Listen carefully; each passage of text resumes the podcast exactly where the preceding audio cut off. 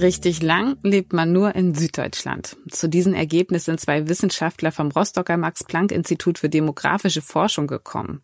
Wie aber schneiden die Menschen in Mecklenburg-Vorpommern ab? Das klären wir im Schwerpunkt des SVZ Audio Snack. Mein Name ist Lisa Kleinpeter und es ist Dienstag um 8 Uhr.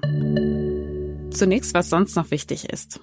Die Landesregierung erwartet in den kommenden Jahren weiter steigende Schülerzahlen in MV. Der Höchststand wird im Schuljahr 2025-26 mit 158.200 Schülern erwartet. Das wären 6.700 Schüler mehr als zuletzt.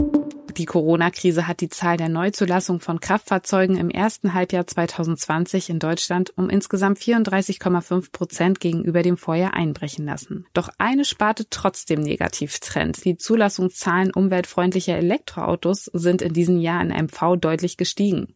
Wie das Kraftfahrzeugbundesamt in Flensburg mitteilt, wurden in den ersten sechs Monaten 380 neue Fahrzeuge mit elektrischem Antrieb gekauft.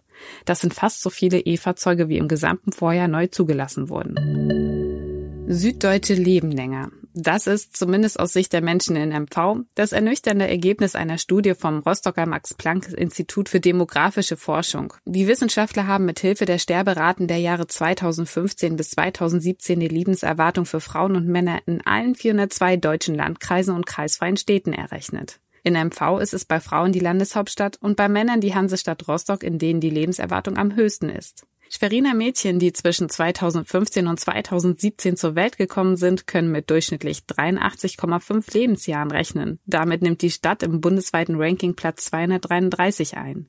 Jungen, die zwischen 2015 und 2017 in Rostock zur Welt gekommen sind, werden es durchschnittlich auf 78,2 Lebensjahre bringen. Die nächste Folge hören Sie dann morgen früh wieder.